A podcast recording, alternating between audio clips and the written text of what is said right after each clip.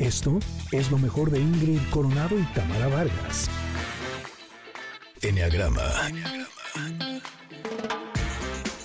Nueve formas de ver la vida. Descubre la tuya. Gracias por tanto amor, porque a tu lado soy una mejor persona. Cada quien tiene una versión, pero la mejor versión de mí misma la haces y las tienes tú y mis hijos. Gracias por un hermoso matrimonio y otro 14 de febrero. Te amo. Jesús Gallegos Velázquez. Mira, nunca había escuchado esta canción. Está muy linda, se llama De tus ojos, es de Vanessa Martín.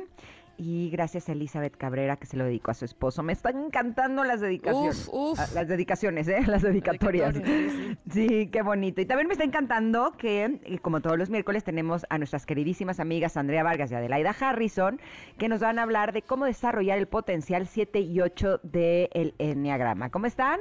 Bienvenidas. Bien. Hola, bien, encantadas, que se contagia el amor. ¿Verdad? es que han, han hecho hasta poemas los connectors, qué bárbaros. La, Sí, la wow. verdad sí les han dicho cosas padrísimas. Sí, Han sí, dejado sí. salir su esencia increíble. Sigan, sigan. Este Bueno, mundo pues- necesita amor. Me queda claro que sí, hay que sacar el mejor potencial y para eso también estamos aquí, para hablar del mejor potencial en esta ocasión del 7 y el 8. El 7 que me parece que eh, pues es muy amoroso, no sé si nada más así por fuera y muy explosivo, pero habría que ver por dentro, ¿no? A ver qué tal. Claro, claro. Y son sumamente alegres, soñadores, hay que subrayar soñadores, flexibles, súper seductores, o sea que para este día del amor y la amistad son divertidos, hiperactivos, ingeniosos, relajados, evasivos y despreocupados. Así es la personalidad 7. Y bueno, y si quieres eh, maximizar su potencial, que me encantó la palabra que usaste, eh, Tamara, lo primero que tienen que hacer la- las personas 7 es aprender a vivir en el presente. O sea, a disfrutar, agradecer todo lo bueno que hoy tienen, porque se acuerdan que el, el 7 vive en el futuro, siempre anda con experimentando lo que es el FOMO. Entonces es este, si lo aplicamos al amor y a la amistad, este siempre están pensando, no, hombre, si esta mujer está más, está más guapa, no, y si la otra no, pues no, no, y si la otra. Entonces, dices, a Me ver, estoy perdiendo del- de, la más guapa, me estoy ser perdiendo de la... Ah, sí, claro, lo que está diciendo Adelaida, son los más pintacuernos de todo el enneagrama. Entonces, lo que sí tienen que hacer es vivir en el presente y comprometerse con la pareja con la que están. ¿Se acuerdan que les conté que yo salí con un 7 y me bateó?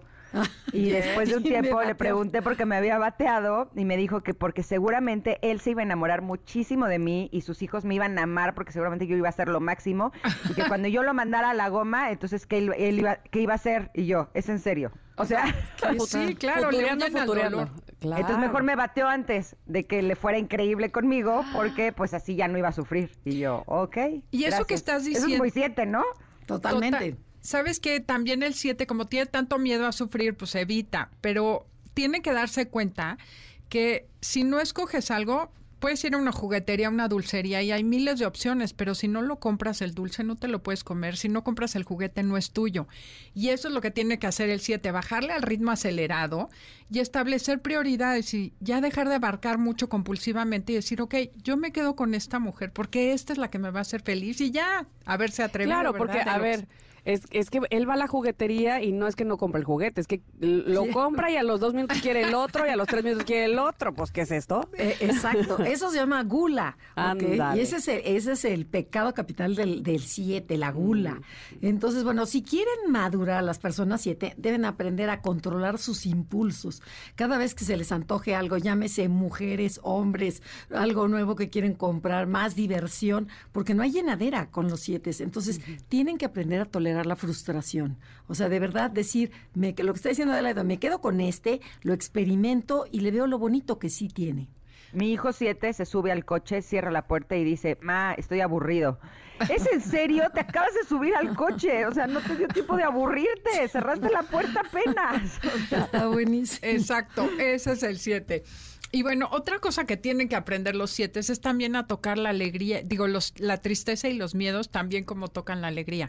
Porque sí son padrísimos, nos dan un chorro de luz, nos levantan el ánimo, pero esa parte de no querer tocar el dolor, no quererse aburrir, no querer sufrir, les resta muchísimo de vivir plenamente.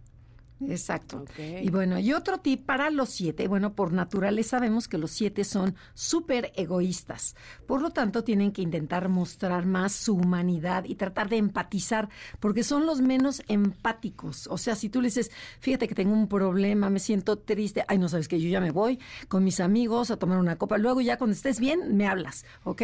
Entonces, no, eh, tiene que ser un poquito más humano, de verdad, tocar emociones. A ver, porque eh, estaba pensando que al principio, creo que en el primer programa que tuvimos con Enneagrama con ustedes, yo estaba un poco confundida si yo era 9 o 7 y era por ese punto, porque yo huyo al conflicto y de alguna manera el 7 también. Exacto. Ajá. O sea, Sí. el 7 no, no quiere, entro- o sea, como comprometerse y cuando ve el conflicto, bueno, va y se va a la diversión, ¿no? Básicamente. Lo que pasa es que el 7 lo que tiene es terror a sufrir y al dolor. Mm. Y el 9 lo que tiene terror es al conflicto y al enojo. Mm. Entonces sí son escapistas y podemos darle el avión y salir corriendo y somos también patológicamente optimistas los 9, Ujú. igual que el 7, pero la motivación es la que es diferente. Claro, claro, me queda clarísimo. sí. No sé si respondí a tu pregunta. Sí, totalmente. Me queda mucho más claro de, de dónde partimos cada uno de, de los, de los Bueno. números. ¿Y qué te parece? Otro tip buenísimo, que se den cuenta que cuando están no queriendo evadir, más bien cuando quieran evadir el dolor o el conflicto o ese dolor, lo que empiezan es con la actividad y entonces empiezan a planear algo en el futuro. O sea, por no estar en el presente, si no les está gustando, empiezan a irse al futuro, por eso estoy aburrido, no, es que traigo alguna emoción que no quiero tocar y entonces empiezo a ver qué voy a hacer y voy al refri, voy a ver a mis amigos o empiezo a planear algo mañana. Y justo el 7 lo que tiene que hacer es, cada vez que empiece con la actividad, es decir, a ver, ¿a qué estoy huyéndole? ¿De qué estoy evadiéndome? Y esa es la parte interesante, ¿no? Como que vive el presente, que es lo que decía Andrea hace rato. No, justo con mi hijo llega siempre y me dice, ma, tengo hambre, ¿no? Y entonces ya llegaba y le decía, comiste hace una hora, no puedes tener hambre, a lo mejor puedes tener antojo. Ajá. Ah, sí. Entonces es aprender a diferenciar entre el hambre, el antojo y la ansiedad. La Claro, y todo. No, porque siento que son así devoradores. O sea, él es mi hijo el que cuando le preguntaba que qué quería de comer de la mesa, ¿qué quieres? Mira, arroz, verduras, eh, pescado, eh, papas. eh, Yo toro, toro, toro, toro, toro. O sea, soy, son devoradores de todo, de experiencias, de comida, de, ¿no? No, exacto. esa es la gula, exactamente. Y qué, qué divino que con tu hijo lo sientas, ¿no? Y es una ansiedad que tiene por comerse al mundo, ¿no? Como si tuvieran champagne en, las, en la sangre y dijeran, no quiero probar de todo y no quedarme sin nada. Entonces, ¿qué, qué les parece? ¿Pasamos al 8 o nos vamos a corte? ¿O ustedes nos Pues dicen? Podríamos irnos de una vez para regresar y entonces eh, explayarnos en el 8, que también es una personalidad interesantísima, la, la del 8, y que pues no nos quede nada colgado ahí. ¿Te- ¿Les parece bien si vamos de una vez al corte? Perfecto. Pues vamos, regresamos con la personalidad 8 y cómo maximizar su potencial aquí en el Enneagrama de Ingrid y Tamara en MBS. Volvemos. Es momento de una pausa. Ingrid y Tamara, en MBS 102.5.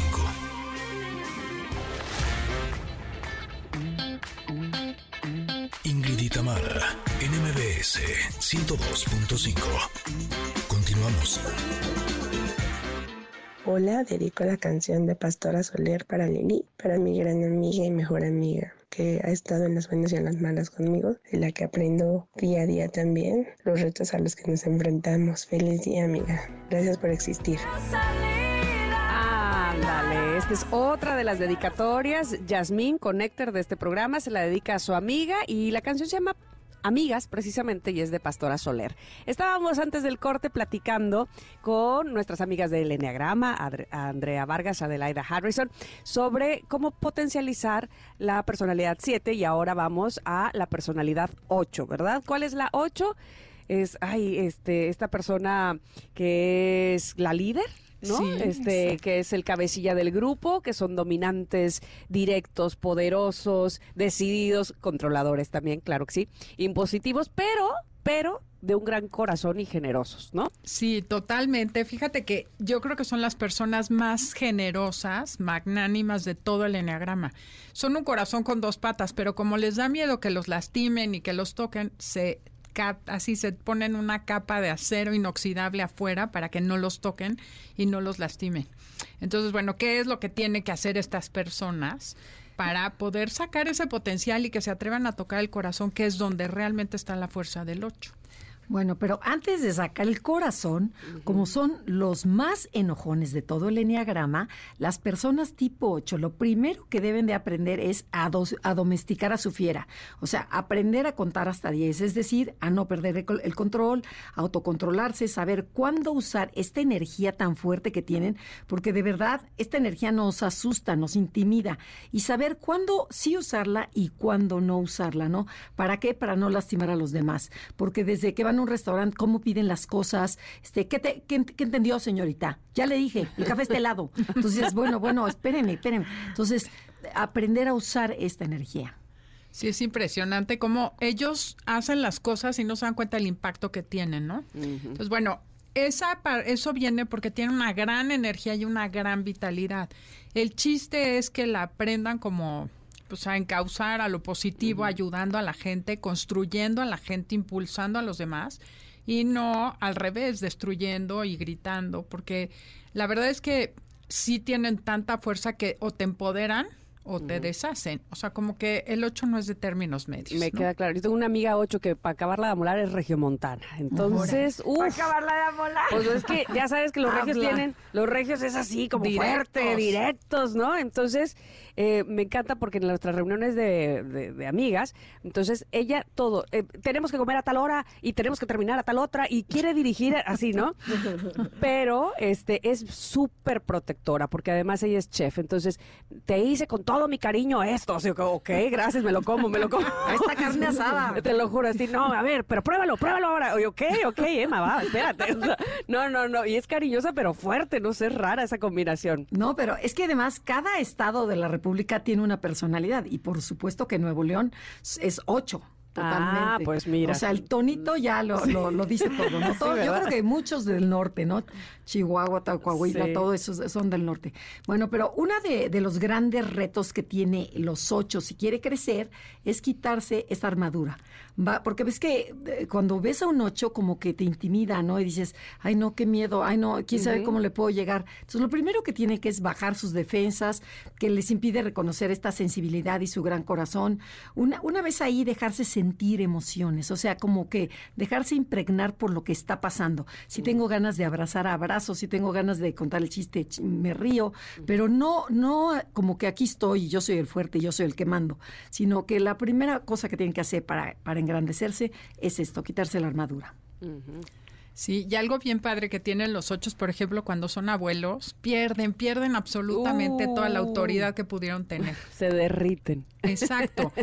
Y es padre verlos cuando se atreven a tocar esa parte de ellos, porque es cuando surge lo más lindo, ¿no? Como son personas que se dejan eh, son apapachones, son como un osito de peluche. Y realmente, ah, bueno, a mí la energía 8 cuando está en ese lugar, porque cuando están gritando no, pero es padrísimo porque te hacen sentir de verdad apapachado, querido, cuidado, que protegido, nada te protegido. Entonces, bueno, esa es la parte que tienen que aprender a sacar los ochos, ¿no? Como su verdadera esencia y atreverse a pedir ayuda y dejarse apoyar por los demás. No los hace débiles el que necesiten de vez en cuando un apapacho y que lo pidan. Okay. Gran reto, ¿eh? Oye, sí. Y algo sumamente importante para las personas ocho tienen que concientizar, pero de verdad concientizar el impacto tan grande que tiene su energía. El 8 no se da cuenta cómo dice las cosas, igual que los seis, los números 6 este, agresivos, tampoco nos damos cuenta. Entonces, porque tiene una, una, un impacto en los demás, tanto positivo como negativo. Y hay mucho miedo escondido dentro de, de tanta agresión, siempre hay mucho, mucho miedo escondido que no quieren reconocer. Entonces, el 8 sí tiene que darse cuenta y decir, bueno, ¿por qué soy tan duro? ¿Por qué digo las cosas de tal manera? ¿No será que tengo miedo a que no me respeten o no será que no tengo miedo a que no me quieran? Entonces, por ahí va la cosa. O sea, que va la ofensiva. Exacto. Exacto, la mejor defensa es el ataque. Sí, de pronto siento que el 3 y el 8 se parecerían. La diferencia sería que al 3 lo mueve el éxito y al 8 lo mueve el eh, poder. El control, el poder, exactamente. Pero el control no es del del 1. Eh, No, no, e- ese es autocontrol. O sea, yo Mm. me autocontrol. No, lo que lo mueve al uno es la perfección. Hacer las cosas bien Ok. hechas. Sí. Ok, ok. Oye, y eso que decías del control, el 8 es como otra cosa que tienen que aprender a ver en ellos y cáchense. Esto es un ejercicio que algún día nos contó, no sé si fue Ross Hudson, que si es que fíjate cómo el 8 siempre va empujando la vida. O sea, como bulldozer, dice Andrea. Van así, el tanque alemán que voy derecho y no me quito, dice, y entonces los ves en las puertas empujando para tratar de abrir la puerta y de repente llega un flaquito, la jala y sale, ¿no? Porque el 8 siempre quiere ir hacia afuera. Y hay que aprender a fluir, ¿no? Como que a veces no necesitas tanta energía ni tanta fuerza en la vida, solamente confiar, aceptar y fluir. Y entender que es mucho más fuerte la gente que es sensible y vulnerable que el que reprime todo, porque ahí vas como guardando muchas cosas y eso es lo que hace que explotes de repente y saques demasiada energía que traes ahí guardada. Entonces hay que fluir, relájate y deja que la vida suceda. Muy bien, muy bien. Bueno, pues no sé si tengan otra otro punto. Eh, no, yo creo que ya es que ahora lo hicimos más chiquito porque como siempre nos corre la prisa. Pero bueno, podemos platicarles cómo son más de sobre los ochos. Este, por ejemplo, las parejas, hoy que es Día del Amor y la Amistad, cómo se comporta un ocho con sus parejas. O sea, cuando está enamorado, como su problema se llama exceso, por- pero exceso también en positivo y en negativo, es el que te va a llenar de flores, el que te va a llenar de, de regalos, de, de te invito, te invito, te invito, que creo, que creo, creo que Ingrid anda en esos terrenos ahorita, con una persona así. Entonces tiene una parte No, yo estoy con un 3. Ah, ok, ok, ok. Ah, pues mira. Oye, Estaba ¿sabes qué duda de si era 3 o 8, pero no, estoy ya segurísima que es 3. Ah, muy bien. Oye, podríamos hacer una serie, la próxima serie, cómo se llevan las diferentes personalidades entre sí. Eso está buenísimo. ¿No? Justo iba yo a decir ahora que probablemente, aunque pudiera parecer que son este, los extremos, el 8 y el 9, siento que se complementan bien, fíjate. Claro. Eh, y que en todo caso el 8 puede sacarle mucho potencial al 9 y el 9 al 8, ¿no? Sí, totalmente, porque el 9 es como fluye, exactamente le enseña al 8 a fluir. Y si le pegan de gritos, pues te entra por un oído, te sale por el otro y dejas que pase. No te intimida. Pero Y- aparte al 8 le gusta la gente que puede, ¿no? Y eso también Claro. nos reta a los 9, o sea, no hacerte chiquito. Sí, total. Mira, como siempre, creo que lo más importante es que sean personas sanas, Claro. integradas. Ujú. Porque si están desintegrado el 8 con un 9, lo mata. Sí, no, o sea, no, lo bueno. desesperaría, ¿no? Ujú. Pero cuando están promedio, altita, es padrísima combinación, porque claro que el 8 empodera al 9 y el 9 relaja al 8. Ujú. Entonces, es, se suma muy bonito y en buena padre. Y en la vida real, lo, lo que vemos más seguido es parejas 8-2, 8-9, 8-3, Y 8-4. 8-4 Ándale, también. ocho, Que esas sí son explosivas. Esas sí son. Frida Kahlo y, y Diego Rivera eran un 8-4. O sea, el drama, todo lo que da. O sea, son, son diferentes fuerzas, ¿no? Pero Sí. eso es interesante, ¿no? Analizar. Pero estaría buenísima la idea de, de ir analizando la, la combinación de parejas. Sí, Oye, compatibilidad en el enagrama estará buenísimo. Y también eh, me metí ahorita de curiosa porque ahora que decían que Monterrey es 8, dije México como país, ¿qué seremos? Y me pareció que 6. Yo me pienso- llamó la atención. Yo tengo opiniones. André y yo pensamos distinto, pero yo creo que es 9. Porque dejamos que todo suceda. Ay, mañana. Y oye, tienes que ir a votar. Ay, sí, mañana. Oye, este, que viene el presidente, pues que lo haga el otro. Dejamos que la vida decida. Somos poco asertivos. Tomamos poco las riendas de nuestra vida y la responsabilidad. Y Yo yo, pienso- que es un 7 combinado con 9, porque eh, se nos resbala todo, a todo le hacemos chiste. O Exacto. sea, entonces tenemos una, nos reímos de la muerte, o sea, es el único país que festeja, la, que se ríe de la muerte. Entonces sí es una combinación, como dice de la edad del 9, de la de Siria. Y la gula nos encanta. Exacto. Vamos, compadre, a Acapulco. No importa, mañana pagan los nietos. Exactamente, exactamente. Oigan, estaría padre en esa, en esa eh, reflexión que haremos de, de la relación entre eneatipos, ver cómo se llevan un 4 y un 9, que finalmente somos Ingrid y yo, y que tantas veces Ah. hemos dicho aquí que somos totalmente opuestas. Nuestras decisiones, nuestras historias de vida y los gustos son, eh, yo creo que nos complementamos muy bien, ¿no? Claro. Yo creo que es lo más opuesto del enneagrama. Pero yo tengo un hijo 9 y me llevo perfecto con él y tú tienes una hija. 4. Sí, Y te llevas sí. perfecto con ella. Pues, o sea Oye, somos el 9 como la sangre O negativo, compatible con todo. Ándale. Eh, El 9, el 9 es la única personalidad que se puede casar con todo tipo de personas, con todo tipo de números. Ah, sí. Sí, sí, sí, porque es la más compatible con todos. O sea, somos el lo positivo, tienes toda la razón. De la Órale. Muy bien. Ok, bueno, pues va a sí estar es muy interesante. cierto. Así, el otro día en lo del padel le- de mi hijo 9, dijo uno de los profesores, no, no, no, es que fula- eh, nadie quiere jugar con fulanito. Ni Luciano. Imagínate que Luciano no quiera, no, Ese sí hombre, ya imagínate está cómo está la perdido. cosa. Sí, sí está perdido, exacto. Era la referencia. Oye, pues va a estar muy divertido. Pero mientras eso llega y eso pasa, este, todavía nos queda ver la, la personalidad nueve, ¿no? De esta serie que estamos haciendo de maximizar el potencial. Exacto. Y también analizaremos la, la personalidad de Ingrid y Tamara, de ambas, por qué se llevan, qué, en qué tienen que trabajar ambas, qué les parece. Ah, Está buenísimo. Así es que las esperamos el próximo miércoles, pero mientras, ¿dónde las escuchamos? Aquí en 102.5 el sábado a las 12 del día aquí vamos a estar. Y también en redes, síganos en redes, Enneagrama Conócete, en Facebook, Instagram, TikTok y ya tenemos YouTube también. Así es que... Pónganos no cara, visítenos en YouTube para que sepan cómo son Adelaida y Andrea. Y pregúntenos y coméntenos de sus parientes cómo es, cómo son en el amor ustedes, cuéntenos, porque nos gustaría saber y hacer un programa acerca de el amor y el enneagrama. Ah, qué bueno está eso. Muy bien, pues las estaremos siguiendo. Muchas gracias a las dos. Esto fue lo mejor de Ingrid Coronado y Tamara Vargas.